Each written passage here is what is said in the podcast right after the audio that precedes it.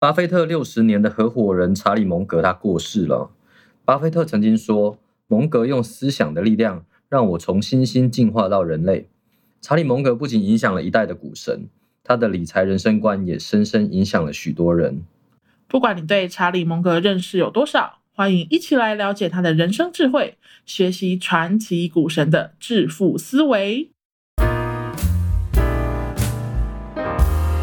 大家好，我是查尔斯。欢迎来到金钱餐酒馆，让我们用一杯酒的时间陪你聊聊理财的大小事。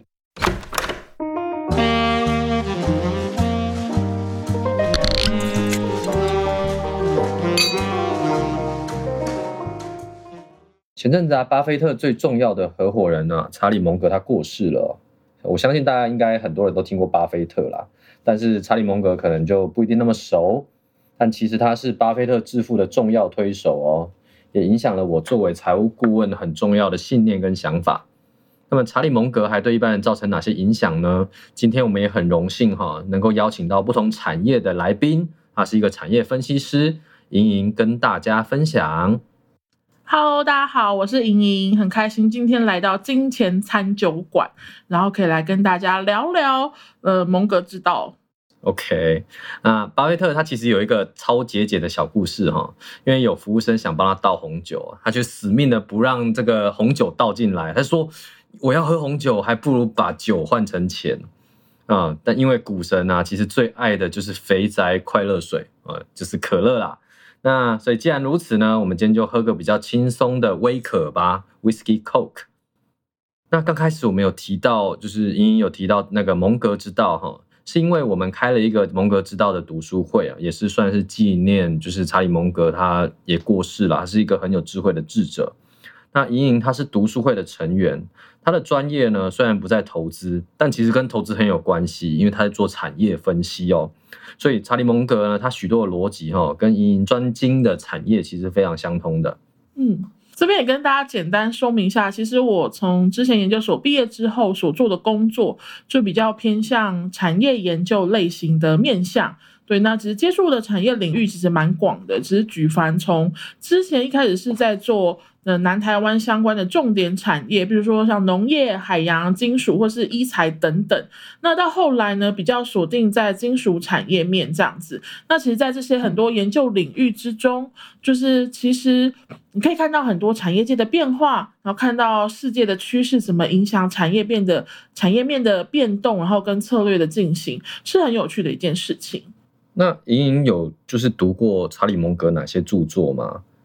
大概对他多怎么了解啊？哦，查理蒙格的话，我觉得其实我最常在生活中听到的查理蒙格，当然除了就是前阵子因为蒙格过世的这个消息，其实大家都蛮伤心的。除了这消息之外，平常最常听到应该就是查尔斯说了吧，因为查理蒙格是查尔斯偶像，对吗？他是他是我的偶像，是查理蒙格，呃，对，是查理蒙格是查尔斯偶像。然后其实我之前对于就是蒙格的认识并没有很深，反而是股神巴菲特比较熟悉一点点。但是相较起来，因为查查尔斯开了《蒙格之道》这本书，所以我觉得这是一个很好认识蒙格的机会。然后也让我觉得，哎，越认识蒙格，越喜欢上这个人。嗯，没有错哈，就像莹莹说的，其实大多数人其实也不太知道查理蒙格哈，但其实查理蒙格跟巴菲特他们其实是有很深的渊源的啊，因为蒙格他其实小时候就在巴菲特的爷爷的杂货店里面打过工，他们其实是同乡啊，都在奥马哈这个地方，内布拉斯加州的奥马哈。啊，然后他们，但是蒙格他可能很早，他家是律师家族，他很早就已经去加州那边了。那直到就是巴菲特呢，有一天他在经营自己的合伙事业的时候，有一些就是合伙的，就是参与的一些伙伴，有跟他说：“巴菲特，你真的好像一个人。”他就很好奇他会像谁，然后人家说那个人叫查理蒙格。那他刚开始呢，其实巴菲特还没有想那么多，直到有一天真的认识到蒙格以后，突然发现他们真的是无话不谈的好朋友。啊，像是以前那个时候，就是呃，我们都会，比如说男女朋友都会流行讲电话嘛，其实巴菲特也流行讲电话，但是他是跟蒙格讲电话，他跟他老婆是没什么那么多话讲，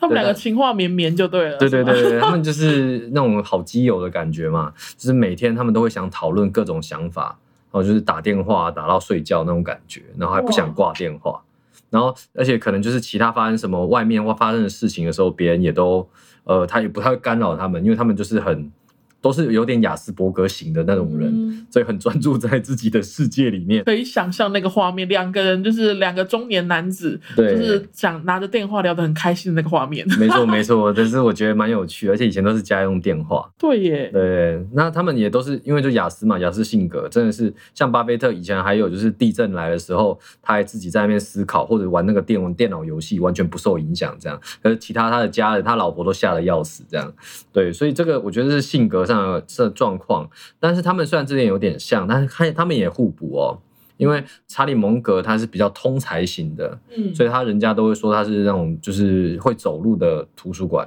巴菲特是比较专才型的，虽然他也学很多，他们就是大量阅读的人，但巴菲特很专注在他的研究领域的产业哈，所以他就是，所以这两个不太一样，但是总是在他想要做某些决定的时候，蒙格总会给他一些启发跟想法。嗯。啊、像比较重要的启发是，巴菲特他本来是学价值投资嘛，对，那他价值投资刚开始的方式呢，是他的师傅哈班杰明格拉汉的俗称烟烟屁股投资法。对。啊，那烟屁股投资法的意思就是说，呃，就像就像大家看到有时候烟大家不会抽完哦，地上会有人那种还剩下最后一口嗯啊、你就是敢去喝抽那个最后一口，你就感觉你赚到那一口。它意思就是说呢，有些公司呢可能就会有一些状况，或者是它有一些其他的特殊情形，一般人还不知道。那假设我们也考虑说这间公司要卖掉的状况下，但但是它卖的其实还有价值，跟目前的定价有落差，它就可以赚那最后一手。对，这是一开始烟屁股投资法的概念哈，又俗称它又叫 net net 啊，就是用净值的方式去估算这间公司出清还有没有价值。对，虽然听那个烟屁股投资法，烟屁股这件事情听起来有点怪恶心的，因为毕竟是别人抽过烟，剩下最后一口，你要从地上把它捡起来。那个时候没那么重视卫生。对啊，所以这是他刚开始投资法。可是这样的状态呢，就会他也做了很多，巴菲特做了很多的措施哦，像是呃，如果大家有兴趣，可以去看看巴菲特曾经投资一间登普登普斯特机械公司。嗯哦，他做了蛮大的措施，后来也是请人家来整合，才好不容易处理完。然后他说，还有一件最大的错事，就是他买下一间公司，叫做波克夏。没错，对，那波克夏他当初是做纺织的，他其实本来就是用烟屁股投资法的方面，就要去卖掉。可是当他买入的时候，他发现一些状况啊，有些员工或其他的问题，让他其实人难免嘛，你会希望他可能可以再好转，不影响到这些人的生活。对，可是可是最终很难，因为纺织那个时候已经没落了，所以他最终还是转型成为投资的母公司，但他中间花了很多的钱、时间跟精力，才让钱累积上来。所以当初巴菲特就说，如果他不投资伯克夏，他财富会是现在好几好几倍。对，所以也因为这些经验教训呢，所以他开始从呃，就是蒙格也跟他分享这件事情，因为这两件事情蒙格都有参与，也帮助他解决这些问题。因为他们刚开始没有合伙那么密切，他们比较像是提供想法。然后后来后来蒙格就跟他说啊，你不要总是想着用那种呃普通的价格哈呃去应该说很低的价格去买到普通的公司啦。嗯，对对对，因为你你就是这间公司可能会有很多其他问题需要处理。虽然你买的价格看似是低的，就是原本的烟屁股，你应该要以普通的价格去买入啊长期看起来不错的公司。你不用去觊觎它一定很低，你只要觉得哦你是相对低的，你就可以。但是这间公司长期的发展很好，你就可以去买入它。那个时候刚好，巴菲特除了受到蒙格这个启发以外呢，他还受到另外一个呃成长投资之父哈菲利普费雪的启发。嗯呃，菲利普费雪也是重视的就是这个公司的成长性，所以他们才开始考虑一件事，就是投资这件事，他们希望持有的是一辈子，如果可以的话，他不需要中途卖出，如果他真的很棒。长期持有这样。对长期持有的概念，也是从这个时候才开始转型。所以后来巴菲特的投资方式呢，与其说呃像格拉汉呢、它比较像是已经是有格拉汉的垫底，但是后来经过菲利普费雪跟查理蒙格的引导后，才变成这样现在的风格。这我觉得是比较蛮特别的地方。那那莹莹还对蒙格有哪一些认识啊？其实我觉得在在读《蒙格之道》这本书的过程中，我其实蛮喜欢的，因为我自己对于投资理财这件，相较比较不擅长点，这个就是我专专家坐在隔壁，差专家在这边。对，那我更喜欢的是蒙格他在他的人生所发表这些言论里面，讲出了其实不只是投资，还包括关于了阅读、关于了工作、关于职场，还有关于他的人生跟幸福的这些事情。我觉得是我。更吸引我的部分是在这一块，因为可以看到他很多的人生哲学，对，觉得他是一个很有趣的智者。这也难怪为什么在蒙格逝世之后，其实会引发全世界的一个怀念跟不舍之情吧。我觉得可能大家从他的人生智慧中真的学到很多。呃，那莹莹，你觉得他这些想法啊，这些智慧啊，可以运用在生活的哪些面向？其实可以用运用的面向很广。那我简单来分享一下，比如说有一点是我个人也是非常喜欢、非常崇尚，我自己也是嗯觉得把它当做我人生一个很重要的关键的，就是蒙格他的人生智慧之一有一个就是他学习笑着对苦难。来面对这件事情，他这个学习用笑来面对苦难的人生态度，因为我觉得他是一个很有幽默感的北北，嗯，这样说可以吗？很有幽默感的北北，这样子其实有点老黄灯啊，这样有点可爱啊，对不对？就是他有他的坚持，可是你可以从他的坚持之中找到他为什么会这样觉得，跟他为什么这样做。因为其实像书里面就有讲到说，其实蒙格是以他幽默风趣的言谈就是来组成的，非常的有名，甚至他在。很多，比如说公开发言的场合上面，其实就是因为他都常会分享很多笑话，所以对大家而言，他给大家的印象就是一个很幽默的人。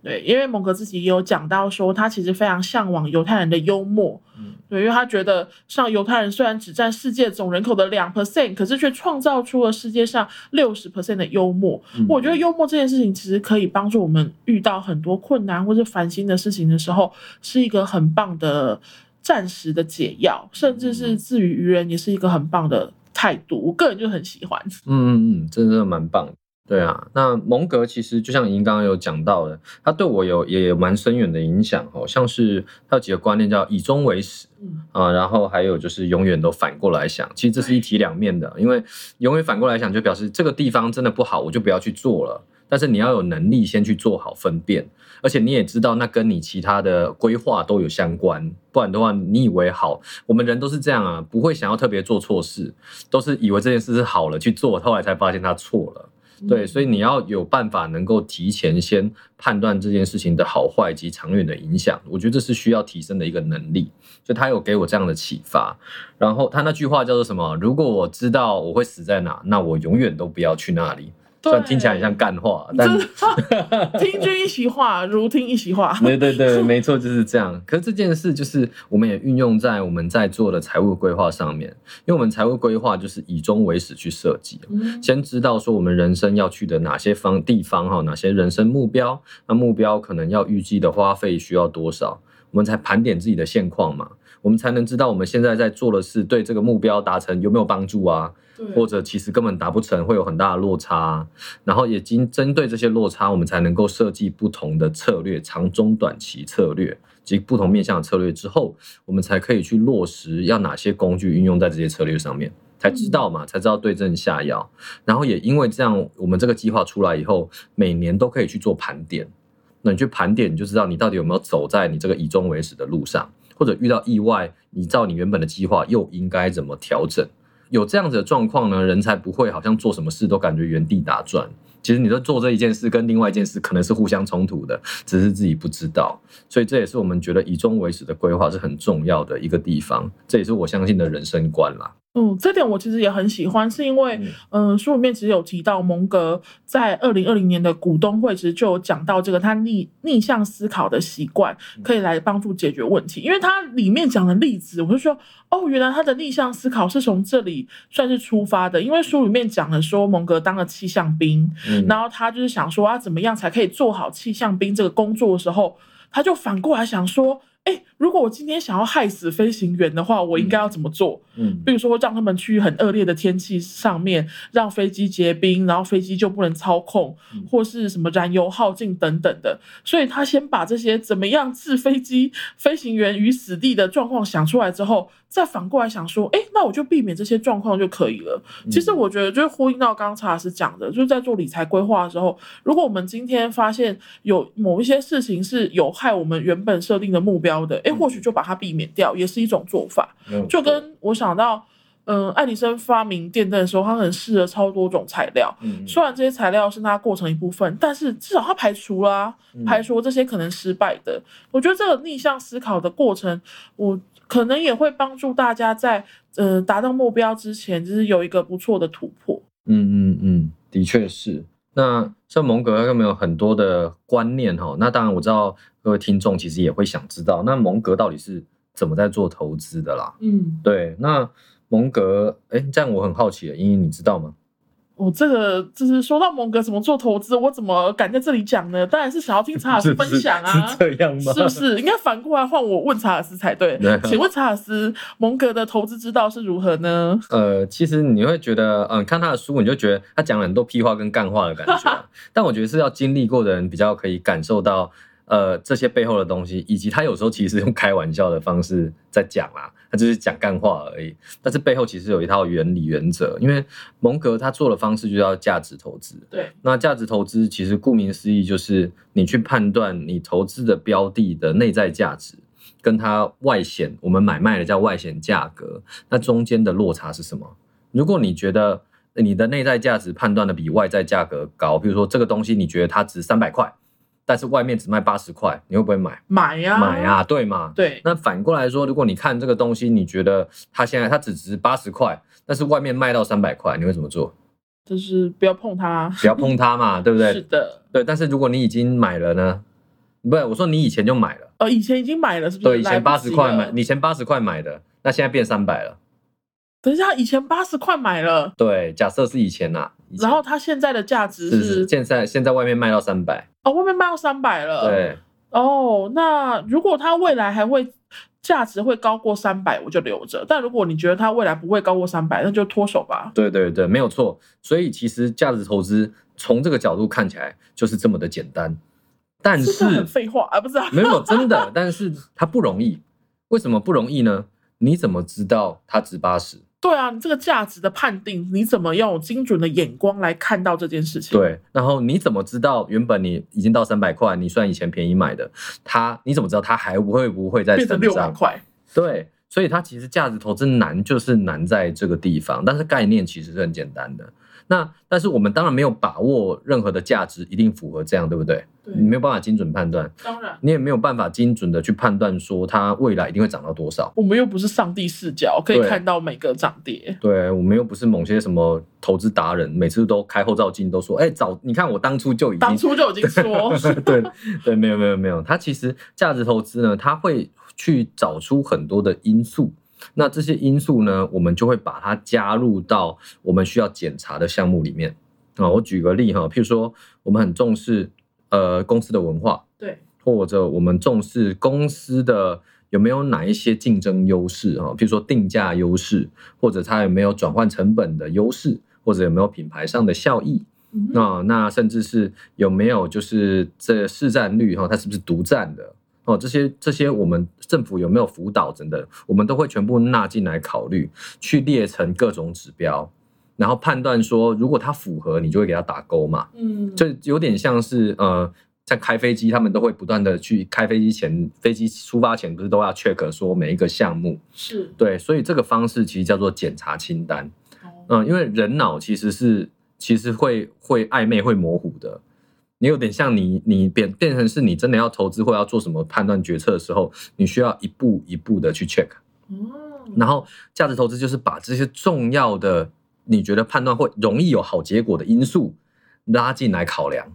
然后去 check 它到底符不符合。可是讲起来简单，难又难在你怎么判断它市占率会不会变化？你怎么判断它的成本结构会不会改变？所以呢，你又因此需要再向下延伸，需要去学，起码要学会计嘛，对，学财务嘛，学一些经济上的判断嘛，那学一些世人嘛，然后老板带来的影响嘛，那以及学就是是起码你要了解这个产业到底在做什么东西，这个就是跟盈盈非常有关的地方，所以我才会说盈盈做的产业分析是跟价值投资非常有非常高度关联的。当然它只它是其中一个能力，你当然还要其他的去做结合。当你越能判断这些事情的时候呢，你就胜率越高。我们不是要一百趴的正确，而是你就知道符合哪些条件都有的时候，它比较容易有好结果，也比较容易符合我们呃认为它应该值多少，也比较容易符合我们可能它很有机会涨到多少钱。这个都是基于这些基础上出来的。嗯，对，所以价值投资搭配检查清单，其实就是啊、呃蒙格跟巴菲特他们很重视的方法。嗯嗯，这个是我觉得蛮有趣的地方啦。那当然，除了就是这些以外呢，我觉得他刚刚有提到一些人生观，也也蛮有趣的。那我也想再听听，就是说，莹莹她现在已经呃，我们有参加蒙格指导读书会嘛？对。那目前有没有什么在读书会的一些趣事，或者觉得你有很觉得特别有想跟大家分享的事情？什么读书会的趣事？怎么会突然 Q 到这一 part？的 读书会的趣事哦，我觉得比较有趣的就是你可以看到一个小粉丝，然后再跟大家很热情的分享着他偶像的 生平事迹，还有很多小故事。对对，就是这感觉到查尔斯在分享蒙格之道里面的内容的时候，眼睛是放正放光芒的。嗯，对，那当然还有另外一个有趣的事情是，其实之前参加过蛮多读书会，蒙哥知道可能因为这个议题是比较偏向投资理财一些，或是相较比较严肃一点点，我觉得那个整体的氛围啊，可能还有蒙哥已经过世的的感觉，呃的确，整个的氛围相较于就是可能严谨一些些，但我们还是可以从《蒙格之道》这本书里面的字字句句，然后来感受到蒙格的人生智慧，或是他的投资理财之道。这样，嗯，的确是。那呃，像蒙格他还有分享一些那个人生的原则哈，包含就是别为不尊敬的人工作啊，还有要和喜欢的人共事啊，那不兜售自己不购买的东西啊，我，这些听起来干话，但是真的是金句的的建议哈。那这些建议呢，我也想要问莹莹哦，是不是有没有在某些关键时刻，他曾经左右了你的人生重大决定？嗯，应该是说，嗯，从最近，其实我觉得是比较像最近才好好开始认识蒙格这位大神。嗯对我觉得在我心中可以用大神来称呼他。嗯那阅阅读他相关的股东会的发言，他的人生哲学之后，其实真的感触蛮多的。嗯当然啦，如果你今天反过来，我们今天反过来想，就是今天他是一个非常成功、赚很多钱的人士，虽然他没有开好车、住豪宅，嗯他就是非常的节俭嘛，但是。对世人而言，他是一个非常成功的人士，所以他现在讲出的许多话，大家可能都会觉得，哦，原来他是因为这样才成功的。嗯，这可能是我们事后再回顾他的人生会有这样的想法，但不得不说，虽然他讲了很多看似废话的金句，嗯。但其实冥冥之中其实都有它的意义存在。嗯。不管是从他那个时代，或是是他的是，我觉得像是人生的哲学心法的概念，嗯其实到现在也都很适合。就跟我记得查尔斯之前也很爱讲的一句话，就是当你手里如果是拿着铁锤的话，你看到什么事情都像是钉子一样。嗯，对，这也蒙格说铁锤人，对，对，嗯。然后或是像是哦，还有一个我自己很喜欢的是，蒙哥他也说，他这辈子遇到的聪明人没有一个不是每天阅读大量阅读的，对大量阅读的成长，我觉得是真的是可以看见的。只要我们真的有读进去，而不是走马看花。那其实这也是我非常开心，可以就是跟查尔斯一起，就是在 HP 叉读书会里面跟很多人一起学习、一起阅读。因为你知道自己阅读会怠惰，嗯 这时候很需要，就是例如说参加一个书剧，然后大家一起来读好、读完、读好一本书，然后彼此交流，我觉得很棒，就是呼应到嗯很好。我也希望可以成为一个喜爱阅读的聪明人。对哦，刚刚倒是听到 HP 叉读书会了，这边稍微补充一下，免得就是听众朋友们不知道，HP 叉读书会是一个全台蛮大的读书会，那我们在高雄也是一个蛮大的分会，我们有快两千人，当然不是两千一起读书了，这也太恐怖了。对，但是我们可以在这个读书会，它有很多的版规规定哈，它希望有读书的品质，所以会开了很多不同的读书小群组，就是大家会自己约你想要读什么书，怎么进行，只要在符合规矩的情况下，而且很重视每个人都要要求输出，所以每次这样的读书会会得到很大的收获。我个人也很喜欢在在里面办各种的书剧啊，也因为这样认识莹莹这个好朋友。那我们一起就是这次就是一起参加啊，虽然我办的，就是 对，就是蒙格知道这个读书会才会有一起来讨论蒙格。对，那蒙刚刚有提到，就是蒙格还有分享的这些我刚刚讲的人生原则哈，不尊敬，不要别为不尊敬的人工作，和喜欢的人共事，不兜售自己不购买的东西，这些等等。我觉得他真的在某一个时刻，真的左右了我人生去做重大决定啊。其实就是，呃，应该可以讲吧，就是其实那时候就是离开银行业哦，啊，离开金融业。这跟我现在在做的事有关系，就是因为金融业的环境是呃，因为有时候难免会有一些业绩，对，业绩压力嗯，，有业绩压力。那什么叫业绩压力呢？就是公司要求嘛。嗯可是你在有业绩压力的情况下，你提出来的任何的呃解决方法或者是商品啊，那我们就要考虑它真的是对客户有帮助，还是是对自己公司有帮助对对公司有帮助。对，其实就这么一件事。那这样子的文化下，会让我思考说，那我在做的事情，因为我自己觉得这就是有点像你，就是你可能会在兜售自己不会买的东西。同意同意，对对对，所以那就是这样的文化。那当然，文化上很多人就可能会压抑，当然有好有坏啦。只是就是，所以我才会觉得说，我希望做的事情是真的对，是以客户的角度上出发，帮助客户解决问题后，后面使用的工具那才是后面的东西。对我也是那个时候就是这样，所以我觉得我在这件事情的理念上，跟蒙格这边说到的那个观念，我觉得倒是不谋而合啦。对，当然有些太细节了，就我们就不在这边太 多说了。对对对，那我也很蛮想知道莹莹哈，在蒙格的建议中啊，你觉得最难达成的到底是什么？哦，但我可以先补充一下，刚刚查尔斯分享的前面那一 part 嘛，就是、嗯就是在你在推销产品的时候，其实如果你今天是推销的是一个你连你自己都不买单的东西的时候，嗯。你就觉得背后推销这个东西其实只是为了带来自己利益的收入，或是带给公司利益的收入的同时，我相信消费者也会感受到。嗯。所以其实就我自己而言呢、如果要跟我推销东西，我很容易会觉得啊中了，买单的点就在于是今天就是推销这个 A 东西给我，这个销售的人员。不见得会有很大的好处，但是他嗯还是愿意推荐给我的原因，是因为他觉得这个是最适合我的产品。嗯，嗯是是，我觉得当这个时候，我就会感受到这个销售员是站在考量我的角度的出发点来做。所以其实如果大家做销售的，这这一点其实很重。你就是你不用一次赚大钱，但是你可以收买了你的收买了这个客户的人心之后，你后续要做什么，我觉得都会长长远远的。对啊，因为如果你推荐的东西是真的认为有帮助，自己也很觉得很棒的东西，那其实它才长久啊。对啊，因为你他他不是为了当下那一个钱而已不。是为那个蝇头小利、当下那个对对短时尽力的概念。对对对，这件事我也觉得蛮重要的。那那莹莹呢？你觉得刚刚我有问的那个，你觉得最难达成会是什么啊？最难达成的哦，嗯最难达成他的。嗯，他分享很多，这我要思考一下最难达成的。不然那还是我先分享。好啊好啊，你先你先说。那我先分享，就是我觉得就是反过来想，反过来想很难哦，你不要讲起来很简单，你就反过来想就好了。这 干的话，对，因为我觉得它难在哪里呢？是因为人有两个很难意识到的心理上的问题，哪两个？第一个叫做自我意识，对，第二个叫做盲点。那什么叫做自我意识呢？就是我们人是没有办法同等百分之百同等同理别人的感受，所以自己的感受最强烈。但是别人能不能百分之百得到我们的感受也不行。嗯，对，但是人就是这样嘛，因为你自己知道你在讲什么，所以你会省略很多很多的片段或过程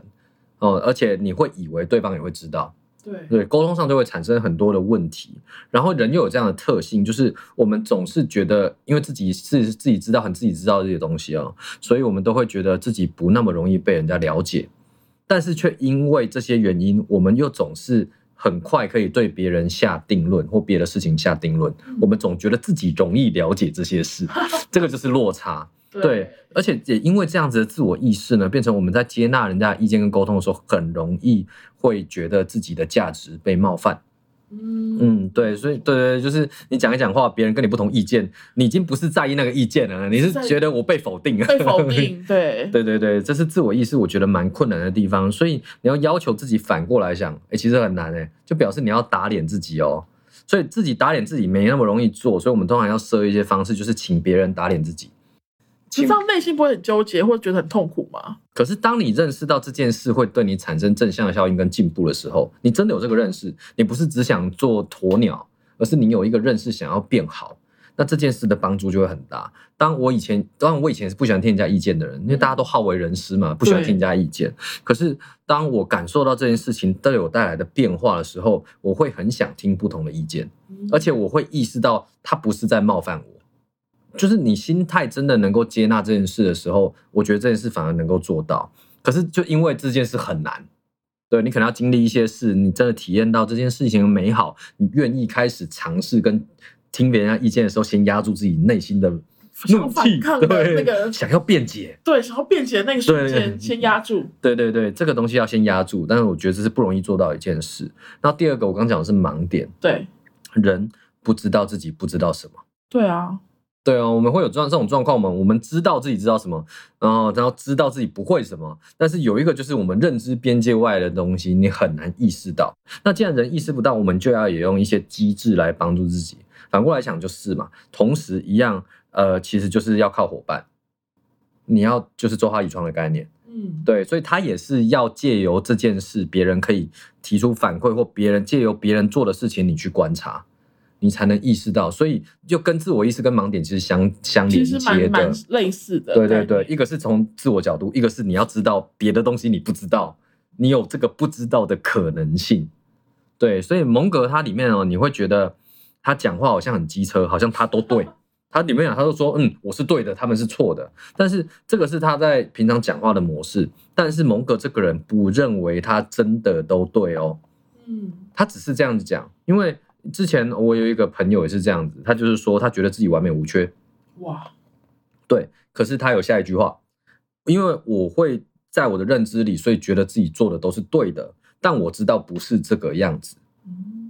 对，所以万一我听到不是这样，然后我也觉得，哎，这件我是学到的东西，以后我会接纳这件事，嗯，我觉得这可能也有点像那个这种有点雅思的人，就比较会这样。但是他要能够接纳，就是他是认知到他自己的认知中，他觉得他是最好的，没错。可是当他听到他的能够被否定的时候，他会接纳别人说的是对，他还是愿意打开心胸去接纳不同的意见。对对对，所以我们不要只看书，看蒙格老师在讲别人，然后说自己都对的，就觉得他是这样的。没有，他其实是不断会推翻自己原本以为对的事情的人。而且他会勇于认错，哎，他会认错，对啊，就是即使你觉得你之前曾经讲过的话、做过的事情，某个观念可能已经不符合现在的时代潮流，或者不符合现在的状态，我觉得大方认错其实很值得鼓鼓励，耶。对对对，很敬佩这件事情。会认能够认错，那也是因为他老是反过来想，他其实就已经克服了盲点跟自我意识带来的问题。对这件事，我觉得很重要，但是其实很难达成。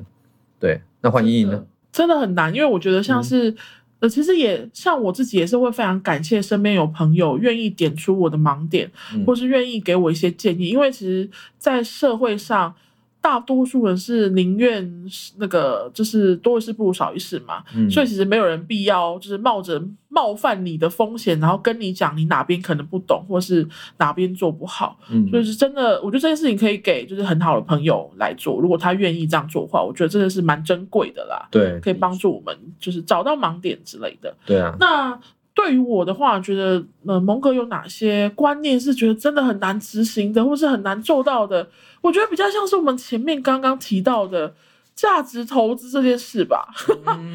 因为呃，其实蒙哥不止讲价值投资，他其实在什么选股原则上面也有讲，是少即是多，重质不重量。但我觉得这件事情就真的很像是前面讲到上帝视角，我怎么会知道这个东西的价值未来到底是会发展还是就是还是会贬值呢？当然，我们可以从一些就像是刚好提到的一些就是检查清单可能来判别，这是一个基本判别的方式。但是我觉得具体的结果，其实我们没有办法像神一样可以完全掌握它具体的发展，就是价值投资上面也是，但是可以跟着普世的。普世的价值观来走啦是可以，那我觉得这件事情可能需要很长时间的投入努力，然后练习自己的眼光，然后来判断。嗯，对，没有办法短期内达到。我觉得我现在可能还有很大的成长跟努力的空间。对对对，好，OK，没错，我觉得蒙格真的是真的是一个非常厉害的人，他很多思想其实不是那么容易达成。那也推荐大家几本书哈，就是。当然是我最推的就是穷查理的普通常识。嗯，哦、为什么叫穷查理？其实他是蒙格的偶像，叫做班杰明·富兰克林啊，就是美国的开国元老嘛。对就是那个放风筝给闪电打那个啊。闪电打到对对对对对，就是 钞票上有他的那一个，对对对对对对，就是他，因为他有写一个《穷理查年鉴》，对对，所以他等于是就是借用这样的书名，就是觉得也是一种谦虚啦，谦虚跟反讽，我觉得有点有趣的地方。哦，对，熊查理普通尝试。那再来呢，就是最近的蒙格之道。那其实蒙格之道是就是他的那个股东会的访谈集啦，所以你可能会觉得他有时候他其实有时候里面的内容，其实因为当下的对话，他不见得是这么硬，也不见得是他真的真的就是一辈子都这么认为这些观念。他只要要我们要配合当下的情境去看待，不然有的你现在看搞不好觉得很过时。对对，那再来就是蒙格智慧，但是蒙格知道之前的股东会的访谈记录，对，这也是另外一本书。然后呢，还有一本我私心推荐，如果很想了解查理蒙格这个人，那可以去看这本书，叫做《投资哲人查理蒙格传》，哦就是他的传记。哦，对对对，里面很多就是你可以看到他很多人性面的事情在里面，呃，我觉得非常有趣啊，包括为什么他想要建自己设计大楼啊，为什么他想要做游艇，还把游艇弄成，对，对，然后为什么娶了两个老婆，两个老婆都叫南希，对，有九个小孩，对，对，这个就是它里面很多的故事在里面，这是让我更亲切的接触到查理蒙格这个人的一本著作。对，那查理蒙格他的重要思想呢，其实真的不是一集就能够聊得完的啦，所以也欢迎大家敲碗，呃，希望有机会继续再办查理蒙格的读书会。那有投资的各位呢，也千万不要忘记查理蒙格给我们的投资原则。那我也蛮想知道，茵茵这是第一次上节目的感受到底如何，而且还还聊你比较不擅长的投资。哦，对啊，其实心里就是既期待又怕受伤害，但是我觉得今天是一个很开心也很荣幸的机会，可以跟查尔斯来一起聊另外一个查尔斯，就是查理蒙格嘛。对，查理蒙格本名叫查尔斯啦。对对，所以其实当初我们在只讲就是呃查尔斯开这个蒙格之道的书剧的时候，我就想到一个标题，就是当查尔斯遇上查尔斯。对、嗯我觉得这是跨时空的一个交流是蛮好的。那今天可以来上金钱餐酒馆，其实也是很新鲜的体验。对，特别是我们刚刚前面在 setting 一些东西的时候，就是还各式的，就是有一些艰难跟挑战在前面，这样还好，技术性问题顺利，还好算顺利。对对对，很开心。好哦、谢谢莹莹。那我们的节目今天也到了尾声哈，也感谢莹莹来金钱餐酒馆。如果呢觉得自己太难做到查理蒙格的投资原则哈，也欢迎私讯给我们，让我们来协助你。如果你喜欢我们的内容呢，也请给我们五星好评哦。金钱餐酒馆在 Apple Podcast、Spotify、Google podcasts 上岸都有上架，欢迎追踪订阅。那也期待大家下次见喽，拜拜。拜拜。